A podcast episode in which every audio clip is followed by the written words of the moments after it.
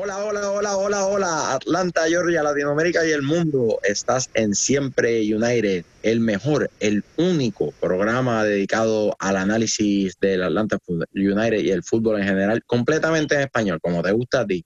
Hoy vamos a estar hablando acerca de la salida del Piti Martínez, que creo que nos tomó todo por sorpresa, los rumores acerca de la posible venta de Ezequiel Barco.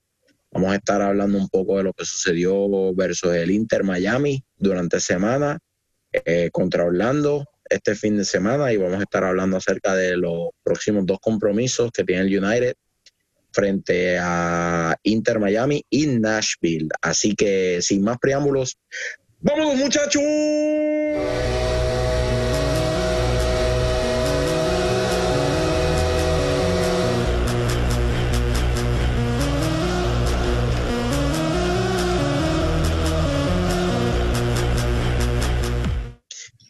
Saludos nuevamente a este su programa favorito, Siempre United. Este que les habla Michael Miranda. Escúchate, Luis. Este que les habla Michael Miranda, eh, conductor de este, partido, de este programa, de este partido, de este programa. Y estoy acompañado de un grupo selecto. Y lo voy a decir en el orden que los tengo aquí en mi celular. Nico, el analista. Buena gente, todo tranquilo. El mejor fanático que tiene Boca Junior, Nico. Luis, el sabroso Vélez. Ah, estás loco. Eh, ya estás diciendo partido, que soy el, mejor fanático. No, no, no, no, olvídate de eso. Deja que nos vamos. Sigan a Luis en uno de sus 27 cuentas de Instagram, por favor. Sabroso. Dilas todas, Luis, dilas todas, todas, dilas todas. No, no, no, no, no, no, no se pueden decir todas. No nos no se pueden decir todas, no se pueden decir todas, tranquilo. Ronald Peña, el parcero. Parcero, parcero, siempre al Nazar, nunca in Nazar.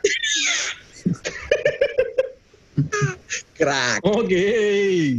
Y último, pero nunca in último, Miguel, el dictador centroamericano Ortiz. ¿Cómo estamos, gente? Bienvenidos al programa del pueblo. Como siempre, con polémicas y muchas cositas más, como les gusta. Arrancamos la salida del Piti Martínez y quiero que hable Nico. Eh, no hay mucho, no hay mucho que agregar, ¿no? La Plata habló y quedó claro que Atlanta United no está teniendo un buen momento, que la situación esta del, virus y, de la pandemia no está ayudando a la economía de los clubes.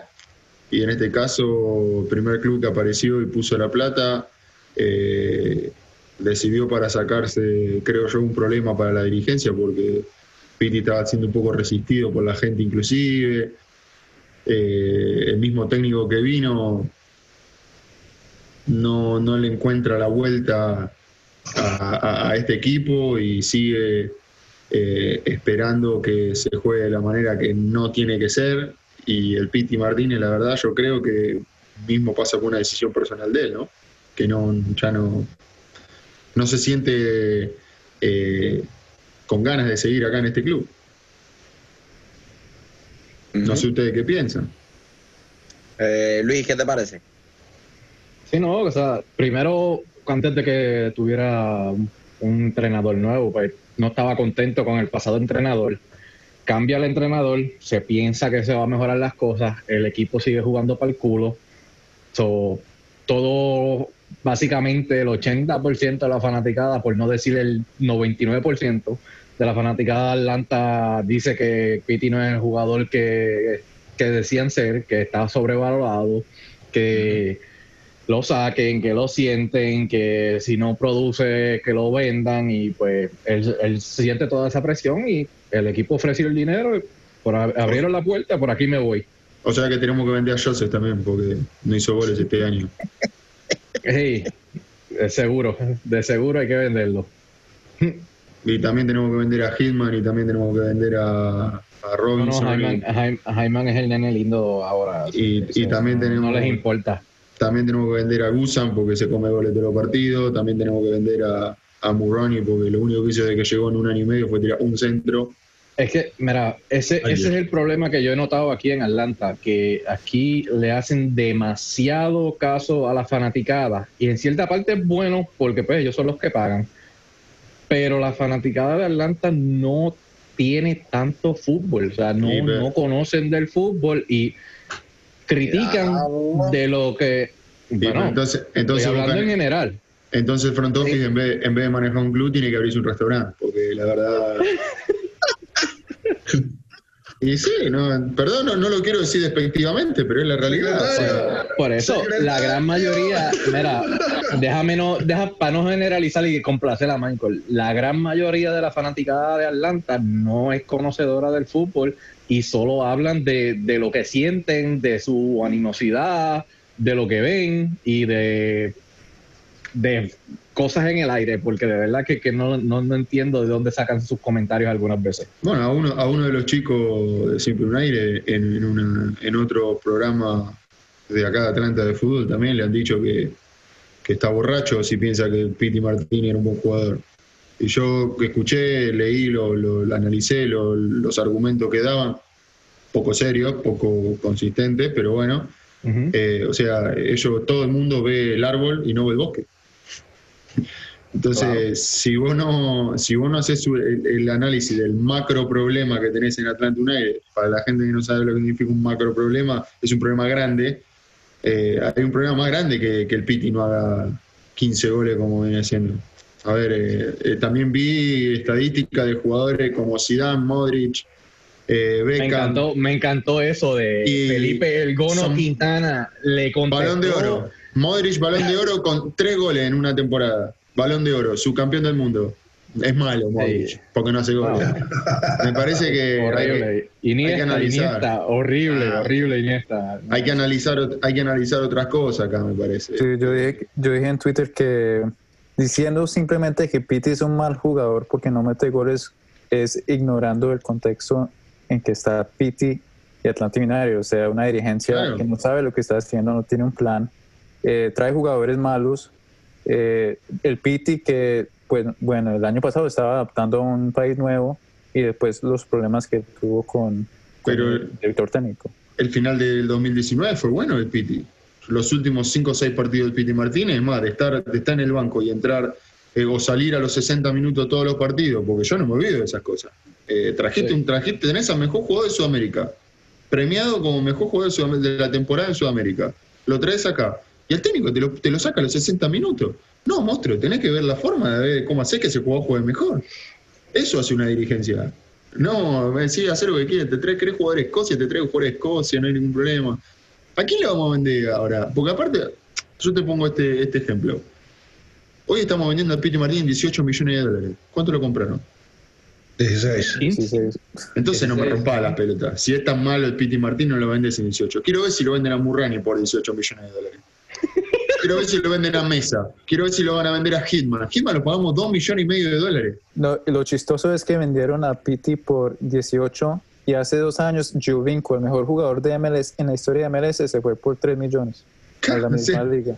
Entonces, me, parece que es un poco, estamos, eh, le estamos errando el tiro, me parece. O sea, creo que en vez de sa- sacarte de encima el Piti, tenés que ver a ver qué más podías sumar. Eh, ahora, si vos me decís que los balances no dan y estás obligado a vender un jugador porque no te queda otra para que te den los balances, bueno, está bien, lo entiendo. Pero Claro. salir en una conferencia de prensa y decirlo, mira, Atlanta United estamos teniendo, tenemos, estamos obligados a vender a Piti Martínez, lamentablemente, porque no nos dan los balances. No, que vamos a jugar con Inter de Miami y nos enteramos tres horas antes del partido de que Piti no va a jugar porque lo vendieron. Entonces, poco serio, la verdad, poco serio. Así- Igual que un par de comentarios. cosas, así se hacen Miguel. las cosas en la MLS. Miguel, ¿cuál es tu punto de vista?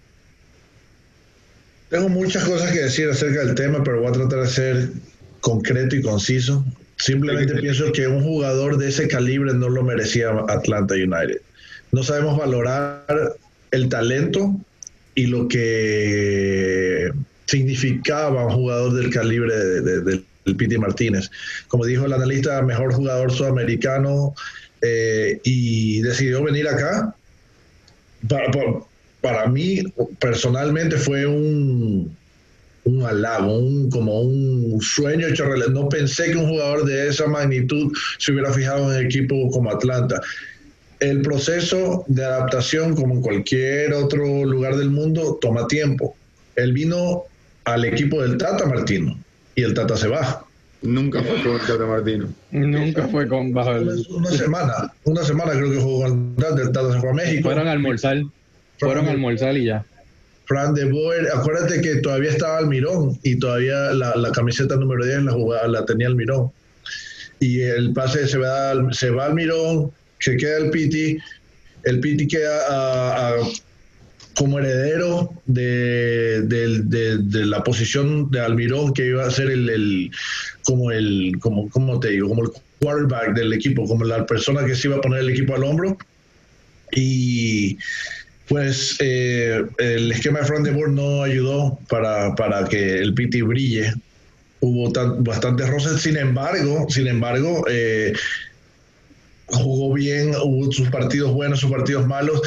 Y empezaba, empezaba a agarrar ritmo, empezaba a agarrar eh, eh, esa, esa chispa que, que- lo caracterizó como mejor jugador sudamericano en su época. Um, yo pienso que comparto con Luis también lo que él dijo. Hay, hay mucha fanaticada que eh, no es tan conocedora del tema de lo que, lo que es a jugadores, eh, como te digo, eh, premiados internacionalmente como Martínez, como eh, el mismo José Martínez que vino de fracasar de, de- Italia y vino acá y la rompió. Hay que darles tiempo. Hay que darles tiempo. Eh, José no la rompió la primera temporada. Se veían chispazos ahí, sí, pero lo mismo, esperábamos del Piti mucho y había que darle tiempo. Del punto de vista económico, de negocios, Atlanta volvió a hacerlo bien. Sí, lo compró por, por menos, lo vendió por más, salieron de un problema, sí, salieron de un problema. Ahora, el problema que tienes, ¿a quién van a traer? ¿Te puedo tirar unos datos? Dímelo. Temporada 2017, Atlanta United hizo 70 goles a favor. ¿Sí? Ajá, Temporada 2018, Atlanta hizo 70 goles a favor. ok. 2019 hicimos 58. ¿Bien? Menos. Bueno, Almirón en el año 2018 hizo 13 goles de 70. El Piti de 50 y, 8, de 7, 58 58. hizo 5. Si hacemos los porcentajes, es el mismo rendimiento. Ujú. Si haces el porcentaje, es el mismo rendimiento. No voy a agarrar la calculadora y hacer los porcentajes. Sí, claro, no, yo, lo no, exacto. nunca, Pero debe estar en un 10% de los goles que hizo, la- que hizo el equipo. nunca dudé de la calidad del Piti, o sea, de- de- yo no lo dudo. Lo que sí me molesta es a veces el tipo de comentarios que se emiten sin, sin conocimiento o sin saber de, del techo que tiene ese jugador. O Ah, lo que pues, Nico, por eso, por eso vendimos al Mirón, porque no estaba metiendo goles. eso fue, Es increíble. eso fue lo que pasó. Ahora todo hace sentido. que el tristemente los deportes en Estados Unidos culturalmente son deportes que brindan muchas estadísticas. El Exitistas. el- el- Exitistas. el fútbol americano brinda, brinda muchas estadísticas, el béisbol brinda muchas estadísticas, el baloncesto. El fútbol no es un deporte que te brinda muchas estadísticas. Tú las Michael. tienes que de alguna manera encontrar. Tienes que buscarlas y encontrarlas. El fútbol es un deporte sumamente sencillo que nos gusta complicarlo. En el fútbol hay por ciento. inventada. por ciento de posesión, tiros al arco y goles. No hay nada más. Y pases, asistencias, ¿no? Y de alguna manera no poner grandes números se relaciona con no jugar bien, porque los números cuentan la narrativa. Y todos podíamos ver que el Piti Martínez era mínimo, un escalón por encima de todos los jugadores que tenía Atlanta, mínimo, mínimo. Pero como no veían números, como no veían números, la gente se deja llevar mucho por los números. ¿Y Se deja qué cree, Michael? narrativa, por la vos, narrativa, ¿no? Cuando vos mirás los pases que se dan por partido, no puede ser que tu arquero y tus dos centrales toquen la pelota 90 veces y tus tres delanteros la toquen 30. No puede ser. O sea, hay algo que estás haciendo mal desde la cuna, desde, Claro. desde el origen. Entonces, vender al Piti Martínez, listo, perfecto, ya lo vendimos al Piti Martínez, no lo vamos a tener más. Así como también se fue el Tata, como dejamos ir a Navi, como dejamos ir a Grece, como dejamos ir al GP, como dejamos ir un montón, a Almirón, a un montón de jugadores que, bueno, se dieron las situaciones. Algunos bien, algunos mal, algunos en buenas situaciones, algunos en malas situaciones. El Piti ahora te deja 18 millones de dólares. ¿De qué carajo me sirve que me traigas a un, un 3 de copa, un muerto de Escocia, un, algún jugador que está tirado allá por, por- Israel? Pagarle, traerlo por 10 millones de dólares porque jugó un mundial hace 10 años. Me trajiste a Cubo Torre. El Cubo Torre rodó goles que no lo cerra nadie. Por favor. Acá el problema no, no está en los nombres, no está en la plata, no está en el- está en las decisiones, la gente que toma las decisiones. Acá está claro que yo creo, yo creo que la solución Atlanta United es cambiar la cabeza del club. No, no, no veo otra solución. A Miami se le está criticando que no está teniendo resultados. Jugó siete partidos Miami. Ujú. Dale una temporada, espera que Higuaín empiece a jugar. Hoy debuta Matuidi. Dale tiempo a este técnico con estos jugadores. El No resolvemos. empezando. Claro. Sí. Hay que darle Yo te- tiempo como todo. Yo te puedo asegurar que el año que viene Miami, si mantiene esta plantilla, va a dar que hablar. Sí. Toma tiempo formar un grupo, formar un trabajo. Atlanta lo había hecho en tres años. En tres años logró hacerlo. Y acá vinieron a reestructurar todo de nuevo. Caemos otra vez en lo mismo. ¿Cómo vas a reestructurar algo que funciona? Acá están los resultados de la no reestructuración. Acá están los resultados de la reestructuración. Ahora que le vas a echar la culpa a Stephen Glass. No, Stephen Glass no es el técnico que teníamos que tener, nos equivocamos. Te digo, mientras, para añadirte al, al tema, mientras miraba el partido de Atlanta contra Miami, los reporteros de Fox, de Fox Sport, no Fox Deportes, sino Fox Sport, y, te- y te cito lo que dijeron, porque me, me pareció tan curioso que un reportero lo Sí. dijera en vivo. Lo Sale y dice, Atlanta United era un equipo que te causaba emoción. Cuando tenía jugadores en el campo como Joseph Martínez, Piti Martínez, incluso Tito Villalba. Ahora veo Atlanta United y solo Barco es el único jugador que me podría hacer levantar de la silla de la emoción. Y ahora la pregunta mía es, vendiste a Piti Martínez, Joseph está lesionado, no juega por el resto de la temporada. ¿Quién va a acompañar a Marco? Barco contra el mundo. El otro día, eh, saltando, saltando de este tema eh, al análisis del partido con Inter de Miami y el partido con Orlando, creo que podemos hacer un resumen en general, porque la verdad vi lo mismo en los dos partidos, eh, más allá del cambio de nombres en, el, en el once inicial. Yo lo dije el día uno, Adam Sham, Adam Sham no me parece un mal jugador. Cada partido que yo lo veo jugar, él demuestra, demuestra algunas actitudes de delantero, pero no para este planteo. Ayer con Orlando entró con dos extremos bien marcados a tirar centros al área. Tuvo dos, pel- dos pelotas. Una se la sacó el arquero y la otra la metió adentro. ¿Pero por qué? Porque jugó para, entró para jugar al juego aéreo. No entró para jugar por abajo. Porque ya no tenés malos jugadores para hacer llegar la pelota por abajo. La, la jugada más cerca que tuvimos fue Hitman pateando de 20 metros de- del arco, a 40 metros del arco. Barco agarra la pelota, se saca uno, se saca dos y los únicos dos opciones de pase son el extremo por izquierda y el extremo por derecha pegados a las líneas. Lennon y Murray, ponele. ¿Quién carajo se va a acercar a jugar con él? Cubo Torre. Cubo Torre la agarró, giró, pateó, pateó una masita de 40 metros. Es un juego que no tiene recorrido, no tiene, no tiene, la, no tiene las características para jugar. No es Joseph Martínez. Atlanta necesita un juego como Joseph Martínez. Y no, no lo traen. Entonces, si no lo vas a traer, no inventemos más. Deja de traer muñeco por traer muñeco. Te soy sincero, prefiero jugar con los pibes de Atlanta United 2. Guardame todos esos millones de dólares, guardalos todos y trae un jugador como el Pipiti Wayne. Trae un jugador como Matuidi.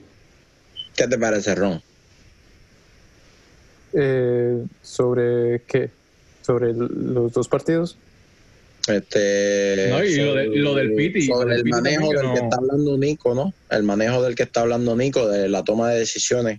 Si en algo estoy extremadamente de acuerdo con Nico, es que eh, ha sido una cadena larguísima de decisiones debatibles. Estoy tratando de ser, Debatibles, eh, estoy tratando de ser elegante posible. elegante, demasiado, demasiado bueno con esa palabra.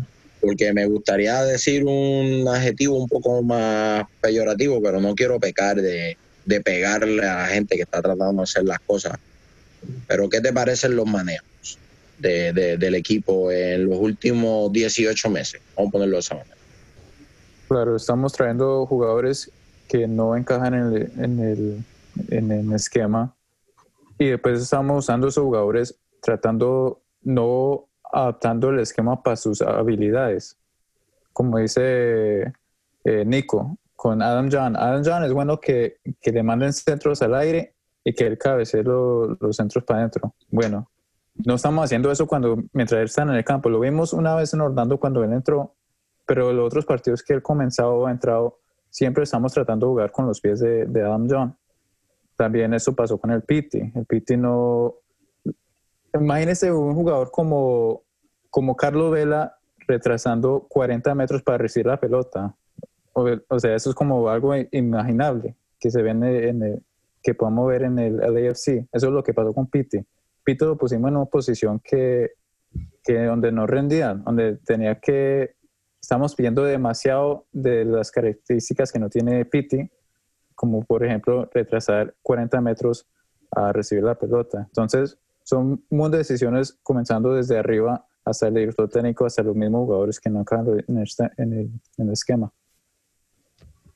Podemos decir entonces que eh, el paso del Piti por Atlanta fue una combinación de factores. Toma malas decisiones, eh, estar jugando un esquema en el que no se sacaba el mayor provecho de sus virtudes y que los, los acompañantes de él, Joseph y Barco, que sin duda son los jugadores que son distintos en la plantilla, ¿no? Podemos, en eso no hay debate. Son los tres jugadores que son distintos, ¿verdad? Barco, Joseph y Piti. Claro, claro. Los acompañantes, los acompañantes no estaban ahí, ¿no?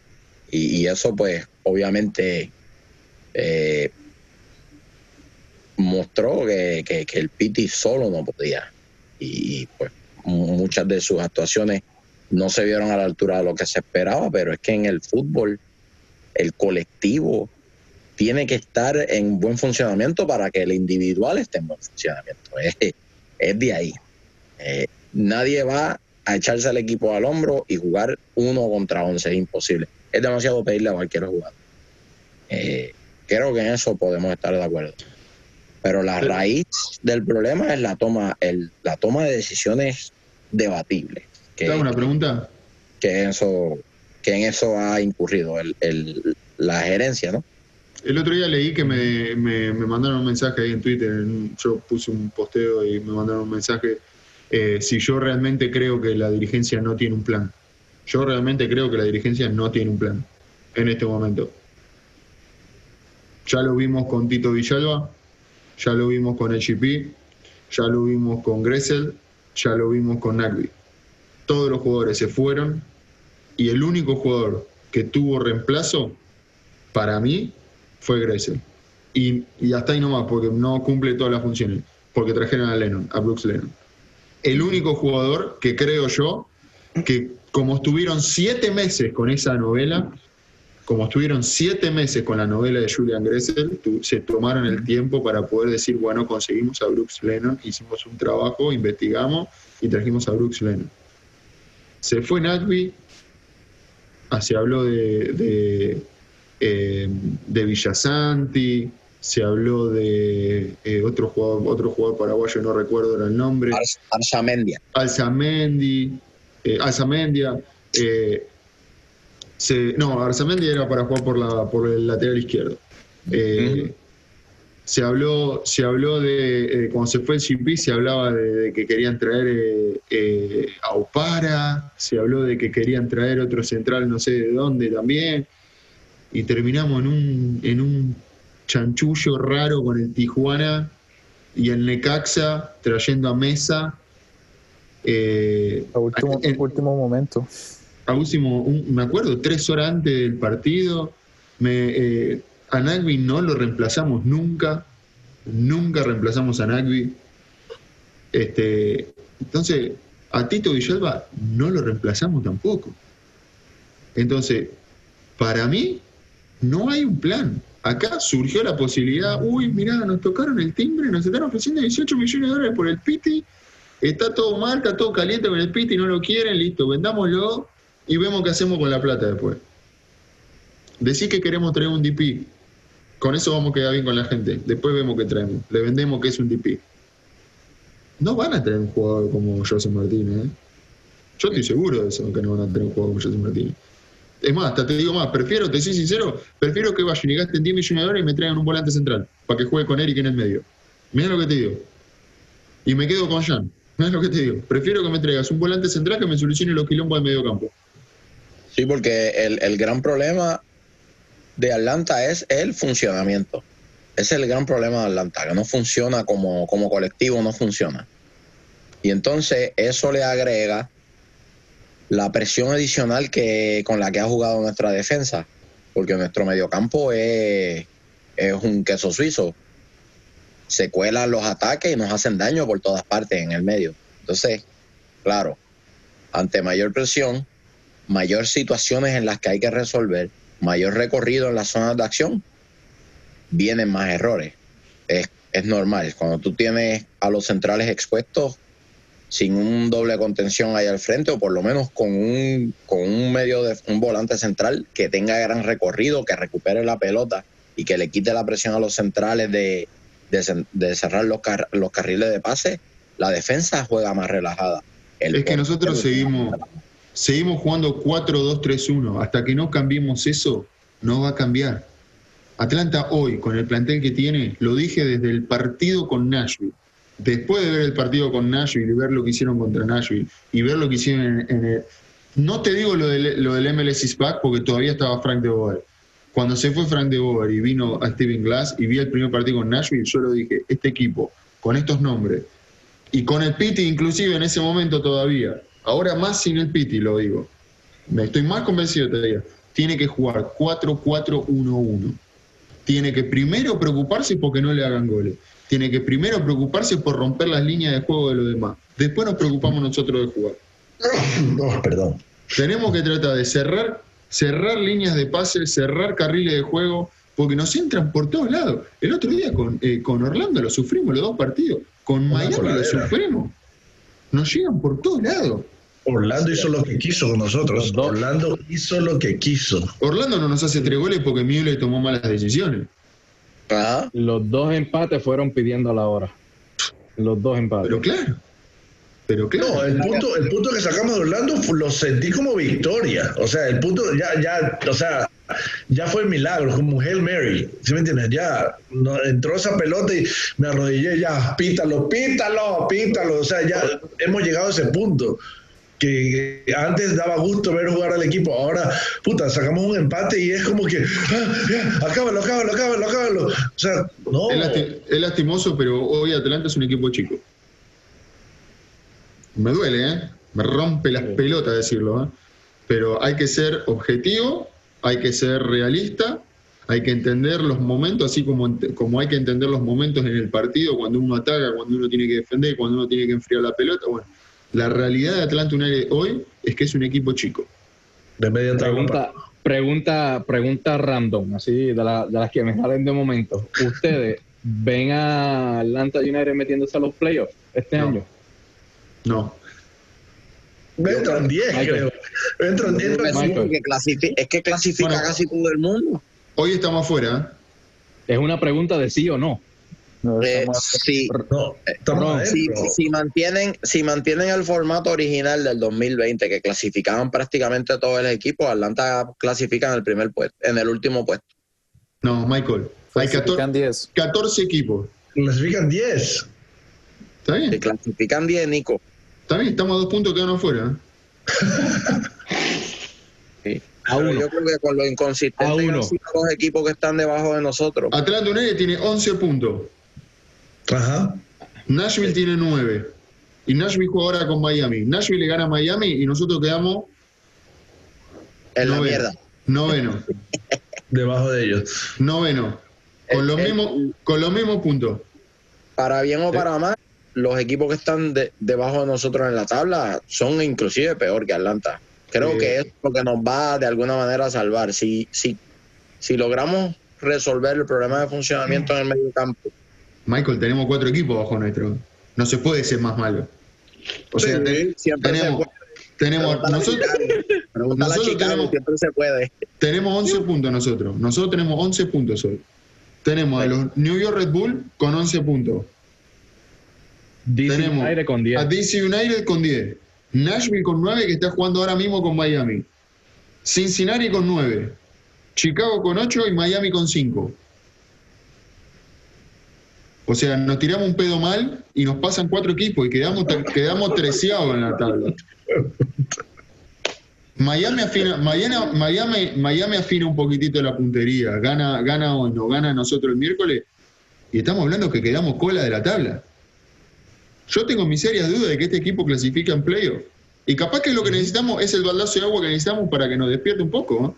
Eh, Eso te iba a decir. Yo creo que no sería mal. No, se, no, no nos haría mal eso porque no, nos haría ver la realidad. Y entonces se tomarían ajustes serios y rodarían cabezas que yo creo que hace falta. Es que yo creo que no, no hay que llegar Sí. tan bajo para ver la realidad. Hace rato, no hay que llegar tan bajo. En la MLS, estás en la MLS, papi. Aquí la gente tiene que verse con el brazo esbaratado para decir, ay, necesito ir al doctor. La verdad, yo, yo a mí me gustaría realmente, esto yo lo digo de corazón, la verdad yo hasta pagaría para saber qué, qué dicen los informes que llegan a la mano de Arthur Blank. Me encantaría saber lo que dicen esos informes. ¿Qué justificativo dan? La verdad yo no entiendo, porque no tiene sentido. Papi, Yo te, yo te los consigo, dame enviar un mensaje de texto ahora. Un hombre que sí. No, lo sé, no, no, no, no entiendo cómo pueden justificar tan mal, eh, tan malos manejos, tan malas tomas de decisiones. Yo no me las sé todas, ¿eh? yo soy un cuatro de copa acá. ¿eh? Yo tengo el programa Siempre un aire y hablamos en base a las experiencias que yo he visto en otros equipos y lo que puedo llegar a conocer de, de- de haber jugado, de, eh, de haber formado parte de un equipo, un club o lo que sea.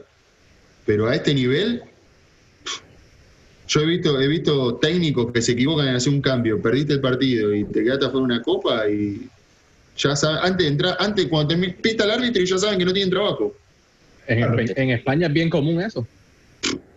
En España es bien común eso. Valverde, tú pierdes una- Valverde. una, copa, Claro, Valverde, Adiós. Martino, pregúntale a Martino cómo le, qué le pasó en el Barcelona. Lopetegui duró siete juegos en el Real Madrid. Siete juegos duró Lopetegui. Y Siete estamos hablando, y Lopetegui, ¿qué ganó Lopetegui? Ganó muchas cosas Lopetegui, es un técnico con un currículum de la reputa madre. Entonces, Y duró siete juegos en el Madrid. por Dios, yo le- hablo de estas cosas y la verdad que me, me- me empiezo a poner, me empiezo a poner mal. Bueno, el, eh, para ¿Qué? cerrar el tema del Inter de Miami, el bueno, el malo, el feo. Yo tengo los míos aquí. Los míos los tengo aquí. el, bu- Fácil. el bueno para mí, el bueno para mí, Eric Remedy. Estuvo como un chicle encima de Pizarro. El bueno para mí Eric Remedy también. No, sola- no solamente estuvo muy acertado en la marca, sino que fue el único jugador que inició todos los ataques de Atlanta United, Sí, que le hacía Remedy. llegar la pelota limpia a los volantes. Sí, ¿Mm? Remedy tuvo su mejor partido en, en esta temporada. Y, y, Hasta el momento.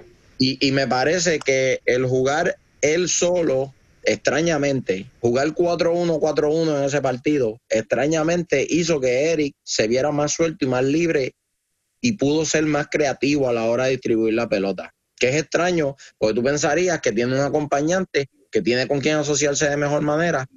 Eh, me gusta mucho el circuito Remedy Roseto. Creo que está cayendo en tiempo cada vez un poquito mejor. Hitman, ah, pues te lo dejo ahí para que tú, eh, no sé, haga lo que quieras con él.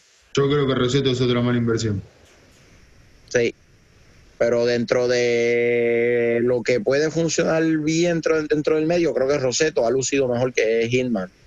eh, en, en por lo menos no perder la pelota con, con, con tanta facilidad, ¿no? El, chicos, El bueno, bueno para mí, eh, LGP, porque eh, no, no, no, no, no juega, no juega más en Atlanta, pero no sigue jugando defensa para nosotros. Entonces, así que. En, se- en- Ah, por el gol que se comió,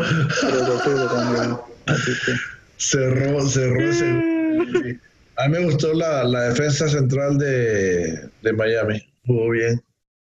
Es más, tocó más el, la el- pelota. el colombiano, el colombiano eh, Reyes. Reyes. Reyes o dinámico, me, me gusta, hacen buena, hacen buena dupla con el GP. Me, me gustó, me gustó. Para los mí, dos jugaron muy bien. Más allá del gol que se comió Leandro, los dos jugaron Reyes y Leandro lucen Bueno, tanto muy muy- bien. Tanto Muy Miles, bien. son los buenos. Para mí el bueno son ellos dos, Leandro y Reyes. Tanto Miles Robinson como el GP fueron los dos jugadores con más toques, arriba de 90 toques.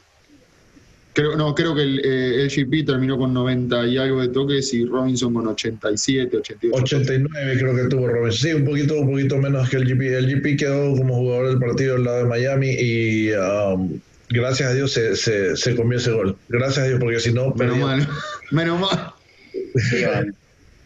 Uh, pero, El pero feo, no vi nada de ese, ese juego. ¿eh? No Eh, vi nada de Atlanta. el malo, el malo. ah, el malo, perdón, el malo, el malo, el malo. El malo. El malo, el malo Chapman de Miami. Qué fantasma el pibe ese. Chapman. No hizo nada. Para mí el malo fue el planteo de Atlanta United. Pobre, Ese, ese es el malo de todos los partidos, bro. pobre. Es que el funcionamiento no está ahí, pur- punto. Como colectivo Atlanta no funciona. Te soy sincero, a mí me, me dio la sensación de que salieron a jugar el partido, nada más. No, no salieron a ganar el partido, salieron a, a ver qué pasa. A ver qué pasaba, ¿verdad? A ver, Uy, vamos a ver qué uy, pasa. uy, tenemos que jugar, tratemos de no perder, muchachos. Sí. Qué mentalidad de mierda Muy que difícil. llegado a tener. ¿eh? Para mí el, el, el malo, el Cubo Torres. Erró un Eh, gol ya abajo que- el arco. Dos, dos goles abajo el arco. El cubo no es malo, es malísimo. Ron, Sí, también el Cubo Torres. Miguel, Decisión unánime del Cubo Torres. No, a mí no me gusta eh, ni el Cubo Torres ni cómo jugó Atlanta. El funcionamiento colectivo de Atlanta también le doy ahí el malo. Es que está entre el malo y el feo. Es que hasta me da pena ver jugar a mi equipo, me da asco, me da miedo, me da hasta ganas de cagar, me da, de verdad. Ya no sé qué hacer eh, cada vez que juega Atlanta. el feo, Secretario, antes del feo, póngamele 500 sucre de multa por hablar, por hablar de hacer caca. y eso por hablar de defecar en este programa. Deja- déjate- déjatelo el resto del- del episodio, por favor. El feo, el feo, yo voy a empezar yo con el feo, perdón, discúlpeme, pero el feo para mí es el Al Nazar por venir a comprar a Piti Martínez un día antes del partido. Hijo de puta. Eh, noticia eh, en vivo, así como estamos haciendo el programa. eh, está, acaba de arrancar el partido de Inter en Miami, 0 a 0, con Nashville. Sí, se había, se había atrasado por el clima, así que Sí, sí, sí. Eh, había tronadas en el área de, de Fort Lauderdale. Um, el feo tengo a Alonso. Se fue por Agudelo en vez de Carranza como delantero y dejó a Pizarro solo en el ataque. Pizarro no tenía esa conexión con Agudelo como la tiene con, con Carranza y eso le costó el empate a Miami. Si llega a ser eh, la delantera Pizarro Carranza, estuviésemos hablando de un desenlace bien distinto. Así que Alonso por cagón, el, el feo. para mí la, el, front, el front office de Atlanta por permitir la venta del Piti. Pues, le pudieron haber dicho, papi, te lo envío el fin de semana. Así que, No, igual es muy común, es muy común que ante una, eh, Una oferta. transferencia de semejante magnitud, eh, el club que vende al jugador prefiere no usarlo. A ver, si tenemos hablando de un equipo como el Real Madrid, el Barcelona, nada, nos chupa un huevo, va a jugar porque juega para nosotros y te lo lleva ajá. porque te está llevando un crack de acá. Bueno, como no- nosotros realmente eh, estamos, para mí muestra un poco de, de desesperación por eh, sacarse de encima un problema, este, deciden no arriesgar a que se lesione, se lastime y pueda poner alguna traba en la transferencia. Es Sí, muy exacto. común eso. Partido de Orlando. A mí la venta de Oh, perdón. el feo de, el feo de Ron y, y Miguel. Ah, Ah, perdón, pensé que lo habían dicho, pensé que, pensé que lo habían dicho, perdón. Ah, que no Eh, tiene feo. Break shake. Pero si ese es el centrista es mero tronco. Break shake. Es el supercentrista. Si hasta Nico se dejó el pelo por él. Imposible, Yo pensé- bro, yo pensé que- imposible. Yo, pensé que creyendo se había que- dejado el pelo porque yo me lo hice, pero no, fue por Che. Yo sigo, yo sigo creyendo que no, que no es tan malo, Jay. ¡A la mierda! Está peor que el front office. Está peor que Como el Michael dice, pones a, a, a Che y a, y a en una licuadora y te sale una media sucia. Y si sale Mulroney. Che no es malo. Che, Che no es malo. Es malísimo. Jaiman y Ah, Roseto, no me gustaron cómo jugaron. Los feos de mi partido contra el Inter, Jaiman y Roseto. Jaiman es un fantasma, weón. Fantasma, fantasma, fantasma. Es más, ni me No. dijo que estaba jugando. No, no, es buenísimo. Porque lo vamos a vender en 14 millones de dólares. Man. Cambiemos de, cambiemos de Orlando, próximo. Orlando. Antes de Orlando, en cuestiones de negocios, la venta del Piti es un movimiento magistral de la, de la gerencia. Porque un jugador de 27 años que no te ha rendido, No te ha rendido. Eso. lo vendes por 4 millones más de lo que lo compraste. Así que a mí me parece, No, en cuestiones de negocio, una movida magistral. En cuestiones Pregunta. deportivas, en cuestiones deportivas En una dos. metida de pata. Pregunta, Dos millones Una más. metida de pata en cuestiones deportivas. pregunta. Esto fue una gestión deportiva de Atlanta United que buscó y se preocupó porque tiene que solucionar un problema económico en el club y bla, bla, No. bla. ¿O fue No. una casualidad que el, el- el Al Nazar está buscando una figurita y, oh, el Piti está contento? ¿O el representante del Piti Martínez está buscando un club y dijo, bueno, mira, nos llegó esta oferta de allá, vámonos? Porque la verdad acá no te quieren y te está haciendo todas las cosas mal, estás incómodo, no te gusta. Me parece a mí que va más por ese lado, no. Yo pienso que debe haber sido el representante que, que buscó por ahí la salida. Yo no pienso- creo que el Piti, yo no creo que el Piti quiera ir a jugar a Arabia Saudita, perdónenme. No. Yo no creo que el Piti quiera ir a jugar a Arabia Saudita. creo que es un win-win para ambos. El club se quiere quitar de encima ese, ese dinero, ese sueldo, liberarle ese espacio, porque no están funcionando las cosas. De hecho, cuando primero yo me enteré de la venta, yo dije, ¿se rindieron? Vendieron al Piti, quiere decir que se rindieron, echaron al traste este año y empiezan a construir en el 2021. Así lo vi yo a lo Michael. primero. Y se rindieron. Michael, mientras sigamos eres- contra mientras no sigamos contratando de- jugadores, De, Atlanta. Michael, tú Michael. no eres fanático de Atlanta. mientras sigamos contratando jugadores y las decisiones de la contratación de los jugadores las toma el front office y no el técnico que tenés que tener, vamos a seguir teniendo este problema. Dejemos de traer jugadores y traer un técnico que se haga cargo y que diga, bueno, mira, yo quiero estos jugadores, voy a jugar de esta manera y me hago cargo yo. Si perdemos, me echas a mí. Claro, eso, hace un, eso hace un técnico. Así Exacto, es. mira el Barça ahora a lo que los ha llevado ese tipo de cosas. Eso hace un técnico. Estamos hablando de lo mismo. Los técnicos se tienen que encargar de armar la plantilla. Pero Y, claro, a los front- y el front office se siete tiene que encargar. que no, no pertenecen aquí, siete huevones que te, te los nombro ahí y que no deben estar en el equipo. Así de sencillo, los han traído a lo pendejo, como dicen, a lo pendejo. Ah, esta, esta gente libre, mándalo. Este equipo no lo quiere, tráigamelo, papi, acá hay espacio, venga, venga, así, entre para el cómic, que atrás entran todos. Así, así está Atlanta, yo agarrando. no entiendo. Yo la verdad no, no, yo la verdad no lo entiendo. No, no se puede Yo la así. verdad no lo entiendo. Realmente, realmente no, no lo entiendo. No, no, no me, no me entra en la cabeza cómo un club puede. Yo, yo, yo- yo ya estoy, eh, eh, llegué al nivel de, eh, de la impotencia, de decir, no se entiende, no, no tiene una explicación lógica. Pastillitas azules contigo, papi. Claro, que un club, y pero a ver, a ver, no se explica, no se explica cómo un club contrata eh, 10 jugadores, porque estamos hablando no solamente de los 7 profesionales que vienen de otros clubes, estamos hablando de Wolf, estamos hablando de, de White, estamos hablando de jugadores que vienen del, del draft. Para nada, para nada, porque no entran, en- no entran en el esquema del club. Tenemos un técnico pobre que está, está haciendo malabares.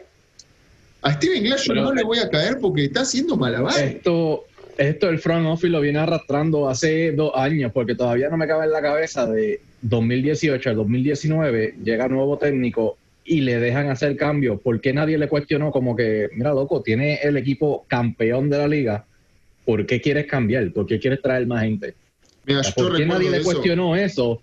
¿Por qué nadie le cuestionó eso y lo, deja- lo permitieron hacer los cambios que le Porque permitieron hacerles? Como porque que- es el front office el que hace los cambios.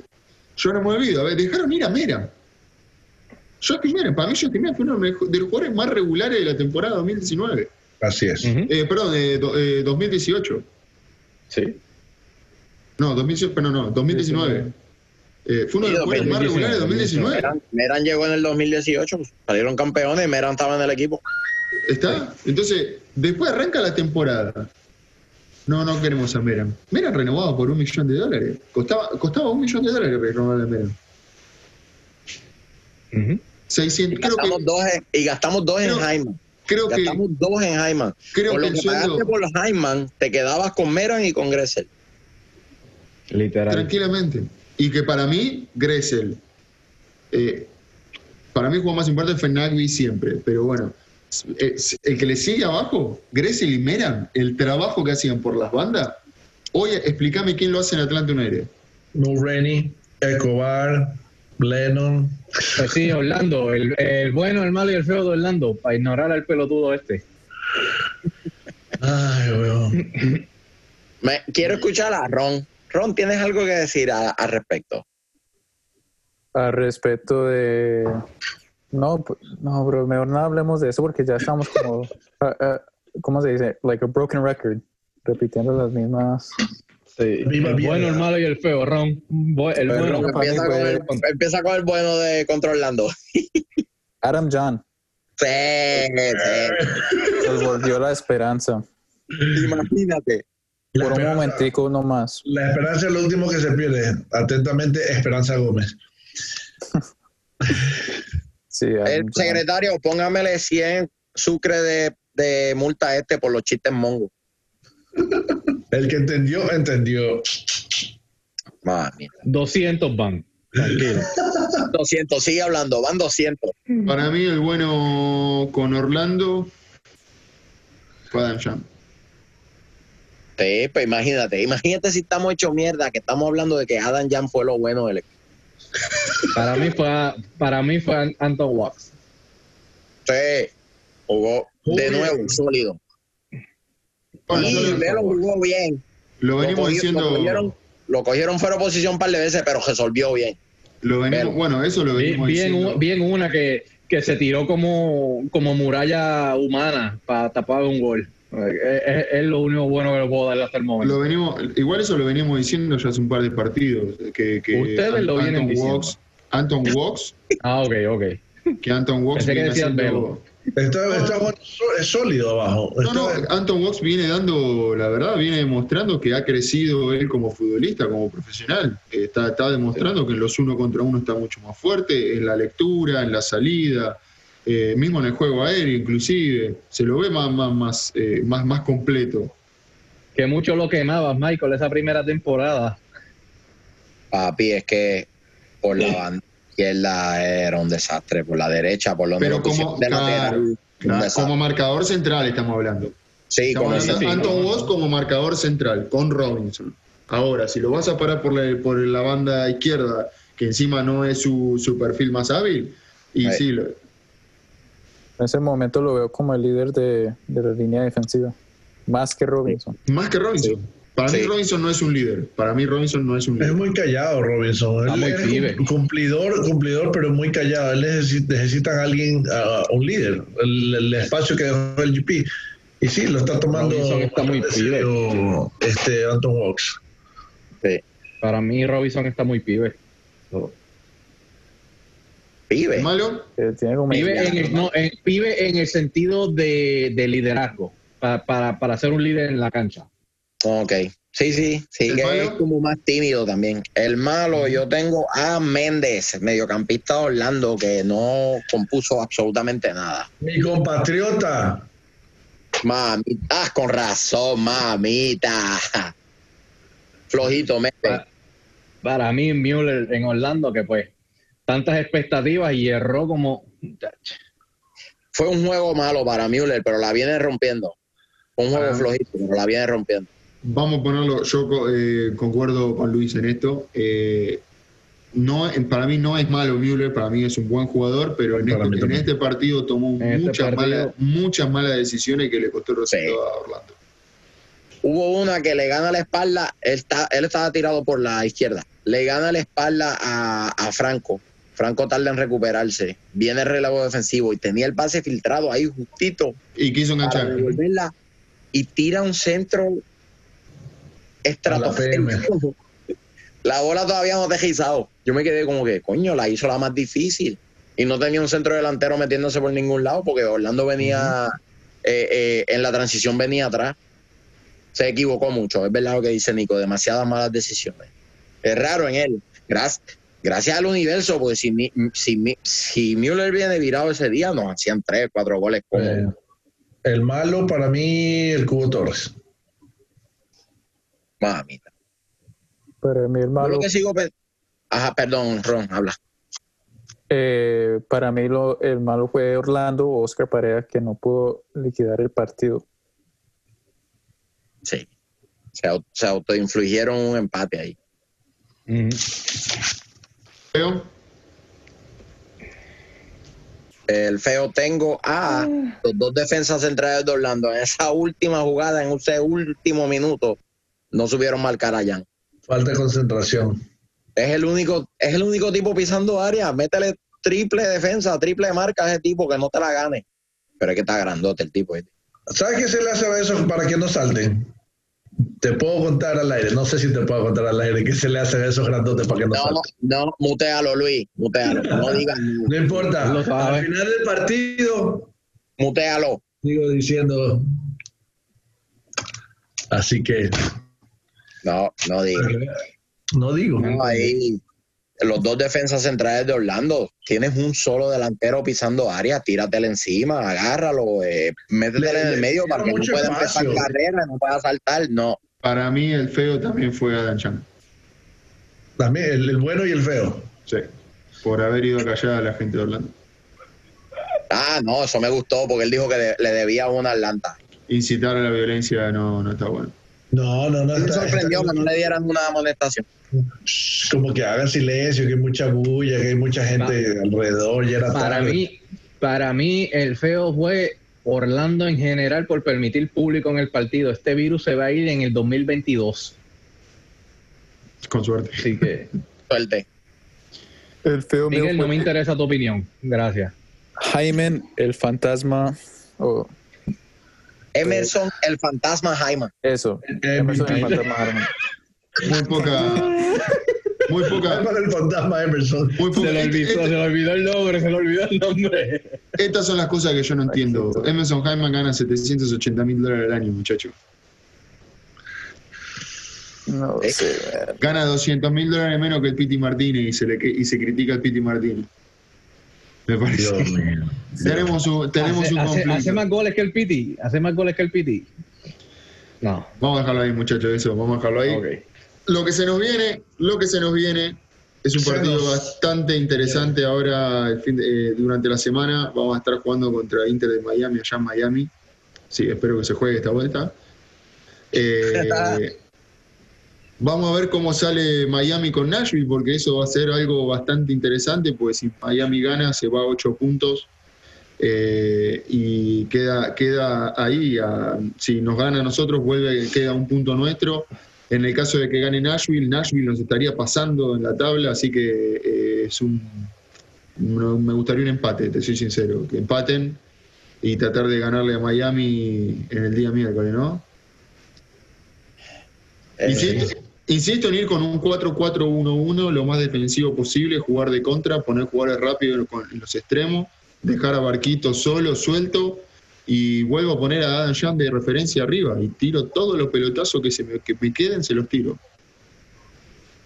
Oye, en el medio, debajo de Barquito, Remedy y Lari, o te quedas con Roseto y o Hitman. Eric Remedy con Chef Larentowicz. Larentovich, me El tema que yo creo, de titular más. yo creo que yo creo que Jeff no está para jugar los 90 minutos. Se cansó, ¿no?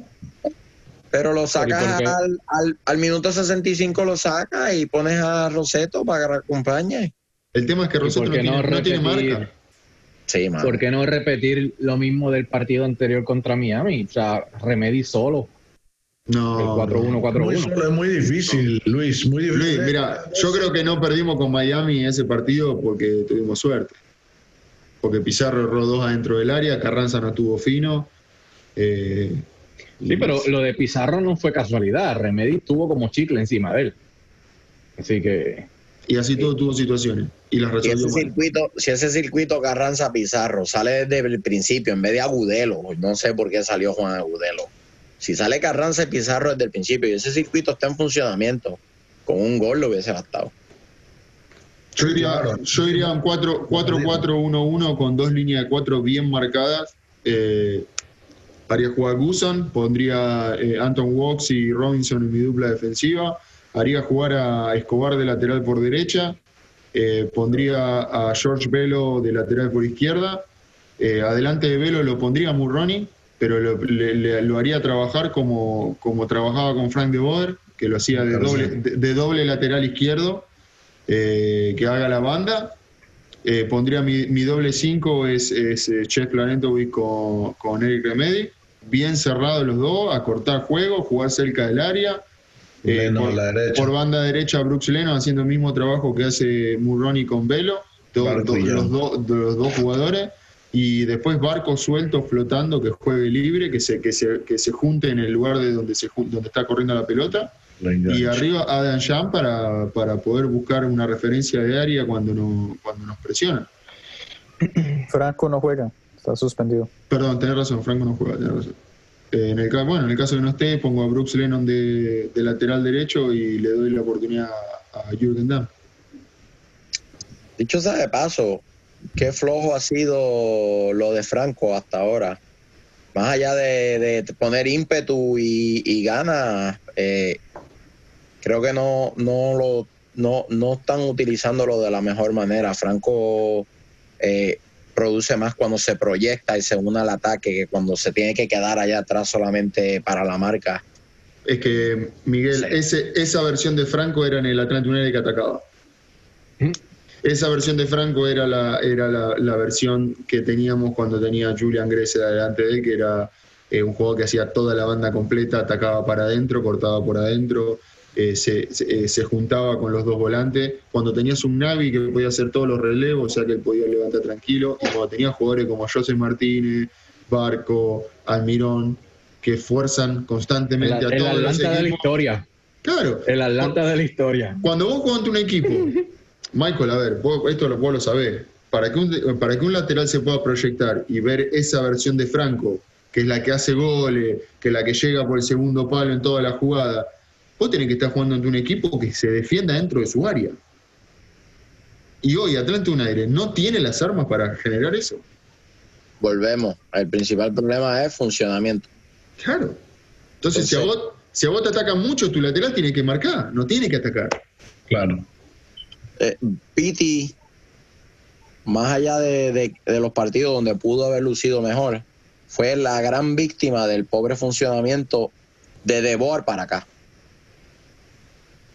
Él le fue la gran víctima porque todo el mundo pensaba que iba a meter Bueno, fue la 40 gran goles cuando la mayor virtud del Piti es su creatividad. La mayor Del funcionamiento de Atlanta, porque. Piti no estuvo con más nadie. Claro, el Piti no fue, nunca fue goleador. El Del fue-. Es que la mayor virtud de Piti Martínez no es los números que pone en cantidad de goles, sino la creatividad que él tiene como jugador. Ver esos pases que nadie más ve. Esa es la gran virtud del Piti. Ver esos espacios, dos pies que tú le des, le pega un zapatazo y te la mete a 30 metros de distancia al ángulo. Esa es la virtud del Piti Martínez. No es cantidad de goles, sino la, la calidad de las Eh, opciones que él crea. Esa es la mayor virtud. Y, y el Piti fue víctima de eso y ahora Franco está siendo víctima de eso también. Te lo digo, mirá, te pongo, te pongo en números al Piti Martínez. En la Copa Libertadores, desde que juega con River de 2015 a 2018, en cuatro temporadas hizo tres goles. Estamos hablando en 34, 37 partidos en Copa Libertadores con River. Tres goles. En primera división en el fútbol argentino, con River, desde el 2015 al 2019, que fue el periodo que él estuvo, en 60, 70, casi en 90 partidos, él hizo 15 goles. Por eso lo vendieron. ¿Me entendés? Entonces no, no es, no es lo que lo que genera como, como goleador. Es más lo que él genera en el funcionamiento, en la creatividad. ¿Cuántas asistencias tuvo? ¿Tie- ¿Las tienes ahí? ¿Cuántas asistencias tuvo? En la Copa Libertadores, en las cuatro temporadas, tuvo siete asistencias. Y en primera división en el fútbol argentino estamos rozando casi las 20 asistencias. Entonces, Ahí te lo, ahí te lo dice todo. Más asistencias que goles. Es como que. du- duplica Es que la cantidad de goles. La narrativa de las estadísticas tal vez tú la puedes adaptar para los demás deportes, pero en el fútbol, jugadores que a lo mejor te tocan 25 veces la bola en un partido son mucho más influyentes en el resultado que un tipo que te la toca 60 veces. Está bien, pero en 34 partidos en el 2019, Piti Martínez, jugando para Atlanta United, tiene 5 goles y 9 asistencias. O sea, él mantuvo su... Puso mejores números con Atlanta que lo que había hecho con River. En, todas sus cuestiones de cantidad, de cantidad. Yo quiero recordarle, todas sus temporadas. quiero recordarle a la gente que el Piti Martínez cuando llegó a River venía de un club huracán, ¿sí? Venía un club de, una, de una segunda división que ascendió. Ahí fue donde él tuvo su mejor temporada con el club y, y River Plate lo compra. Los primeros tres años de Piti Martínez prácticamente no jugó en River Plate. Fue muy resistido por la gente, eh, muy criticado. Le Y- quemaron el carro. él empezó a jugar cuando vino Marcelo Gallardo. Marcelo Gallardo en su primer año como director técnico él lo recupera y lo hace y lo hace eh, el Piti Martínez campeón en Madrid.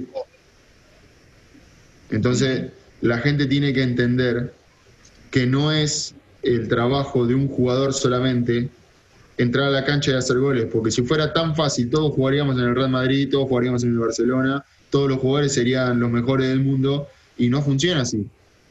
Los grandes equipos que salen campeones tienen líderes, tienen directores técnicos, tienen dirigencia que hacen las cosas bien.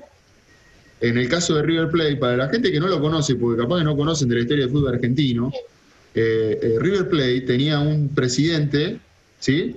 Eh, el, cual, Aguilar, el cual fue nefasto para la historia del club, ¿sí? Fue nefasto, se robó todo, hizo un desastre, dejó la cerca del club eh, en ruina y, asu- y asumió eh, Pasarela después, que él era el director técnico de River. Y después él, como jugador reconocido en River Plate, tomó la, la rienda y fue presidente. Pasarela se fue a la B con River, siendo presidente de River. Él fue el que hizo el famoso arreglo con, eh, con, eh, con el presidente de la AFA, con Julio Grondona, para poder, para poder eh, eh, saldar la deuda que tenía River, que era de 450 mil millones de dólares, que eran impagables con la AFA, y él accedió a irse a la B. Eso es una historia que no es, no es oficial, pero se sabe. Después de Pasarela vino Donofrio. Donofrio es el que trae a Gallardo y Donofrio es el que hace el proyecto para trabajar con las inferiores del club. Y hoy River es lo que es. Cuatro años. Cuatro años. Atlanta United tiene tres y logró la MLS Cup. ¿Por qué cambiar? ¿Por qué no aguantar? ¿Por qué no, por qué no reestructurar algo? ¿Por qué reestructurar algo que, que sabemos que está yendo bien? porque los que Entonces- construyeron los, los que construyeron la plantilla que, que consiguió esos triunfos ya no está que es Paul McDonald y el Tata Martino ninguno de los dos ya está Pero se Entonces- entiende, se entiende, Michael, ¿no? Porque otras dos personas o esa persona y él quiere hacer su propio proyecto y Verá, fracasó esto, Fracasó rotundamente esto es, como decía Raúl, un disco rayado ya. Eh, hemos hablado de esto sin número de veces en, en el podcast igual para cerrar predicciones del partido contra Orlando, contra No, Miami. pero se entiende, ¿no? Porque yo a veces, yo, eh, a- a- porque a veces a mí me dicen, no, pero bueno, puede ser que te enojes tanto porque, no sé, porque venden al pito, porque salen de otra forma. Yo me enojo porque esto lo vi en un club como River Plate. Entonces, uno cuando ve que se repiten los errores que cometieron otros grandes, eh, es como decir, eh, Bocanegra es un, Pero- hombre del, es un hombre del fútbol. Es un aquí hombre no del lo fútbol. sienten así, aquí no lo sienten así porque aquí nadie desciende. Aquí Exacto. solo vas al fondo de la tabla y Exacto. ya el próximo año No, puedes jugar bien. bien y vuelves y subes. Está bien, pero ¿vos estás contento sin jugar playoff? No, Bueno, yo no. Y pues yo tampoco. Por yo eso. quiero ver a Atlanta No, pero te-. Te digo por ese por ciento de la fanaticada de aquí que realmente no lo cono- no conoce nada de eso, de esa historia de fútbol y no les importa básicamente. Porque yo lo veo acá, ¿eh? yo desde hace dos años estoy en Atlanta y lo veo. ¿eh? Cuando los Falcons no ganan, los quieren matar a todos. Cuando los Braves no ganan, los quieren matar a todos. Cuando los Hawks no ganan, los quieren matar a todos. O sea, Atlanta United pasa lo mismo. Predicciones. para el partido de Inter de Miami, muchachos. Bueno, contra el Inter, si controlamos el medio y anotamos primero, ganamos. Si Miami anota primero, un empate a lo más que podemos aspirar. Yo creo que allá en Miami, perdón. Yo digo empate uno a uno. Perdemos 2 a 1. 0 a 0. 0 a 0. Otro aburrido Bueno. 0 a 0. Yo voy con 2 a 0 para Miami. 2 a 1. 2 a 1. Y eso que el gol lo metemos ya será penal. Y eso, y eso porque ya, porque no, no, no, no acertamos tres pases seguidos. Eh, Si metemos el primero, ganamos. A modo de cierre. A modo de cierre, muchachos, dejo, dejo esto y lo vamos a estar analizando seguramente el próximo programa. Esperemos que no se, no se confirme, pero eh, hay un rumor de que el Club Sevilla de España está eh, al acecho por Ezequiel Barco, el cual estábamos rondando en una oferta, o sea, Atlanta United pretendía 20 millones de, 25 millones de dólares la temporada pasada. Esta temporada está dispuesto en dejarlo ir entre 15 y 18 millones. Así que si el Sevilla está dispuesto a poner esa cantidad de plata, yo creo que vamos a perder eh, eh, la última carta, Lo que queda. la que última queda. carta que, que- que nos puede llegar a Yo dar. escuché que lo iban a dejar ir por 20 y el que el más eh, interesado estaba era el Sevilla, pero también por ahí vi a la Fiorentina que estaba. Yo creo pero que Sevilla. Si viene una oferta de 15 palos, sabemos lo van a dejar ir. Eh, lo que leí en lo que leí en las páginas sevillistas es que todo va a depender de la venta de Ocampo. Si pretenden Ese- retenerlo, probablemente Barco no llega al Sevilla. Si venden a Ocampo, es muy probable que traigan a Barco para llenar el espacio de, de- de ese jugador. Son jugadores con también, dicho son jugadores con características muy similares. Sí, La diferencia es que Bar- eh, eh, Ocampo mide 1,80 y Barco mide 1,60. el Barco es Esa es bien la única diferencia. Es bien chaparrito. pero eh, aparentemente el interés es real, pero todo va a depender. El Sevilla no es un equipo con fondos ilimitados. El Sevilla, es- los, los socios son el dueño y por ende tiene unas limitaciones económicas importantes. Y si no pueden vender Ocampo, Barco no, no pueden entonces ir por la opción de Barco. Pero bueno, vamos a ver qué, vamos a ver qué ¿Tiene un pasa. saludo? Sí, No. saludo a la abuela en panty de Miguel el Travieso. Bueno, yo, yo quiero, yo quiero saludar, yo quiero saludar a todos esos podcast hermanos que nos mencionan en las redes toda la semana. Los queremos, mi gente. Saludos para la gente de Atlanta, gracias por el apoyo, el soporte. Y vamos, bueno, en la semana estuvimos hablando, yo ahí lo tiré a modo de a ver, a ver qué pasa. Posiblemente estemos haciendo una, una nota, va, no una nota, un- un- una, una edición especial eh, con varias caras conocidas del deporte acá en, en- en el mundo Atlanta United. Pendiente. Así que. Ron, ¿tienes saludos? No, no tengo saludos. Todos los parceros. A los parceros, saludos a los parceros. Y usted, Miguelín. Saludos a, a toda esa gente linda que nos sigue, que nos sigue en todas las redes, siempre UTD en todas las plataformas. Gracias por ustedes, estamos aquí, por ustedes hacemos esto. Nada más, y que nos sigan viendo semana a semana. Nos da gusto que, que nos escriban y se acuerden de nosotros, de nuestras mamás también, de mis abuelas, de todo. No hay problema. Que se acuerden, ahí estamos. Por eso estamos donde estamos. Saludos al Al-Nazar por, por la compra del Piti. Gracias por los chavitos. Quedó- Ey, pare- parece que, que el, Papu bueno. Gómez, el Papu Gómez también se va para allá o algo así. Ah, pues quiere decir que el Papu Gómez también es una leña. Veremos, veremos, veremos. Nos despedimos, gente. Eh, el sabroso Vélez, Saludos, mi gente, cuídense. Roncito el parcero, Parceros, parceros. El travieso, el profe Michael El analista quien les habla, Michael, te dejo. ¡Vámonos, muchachos!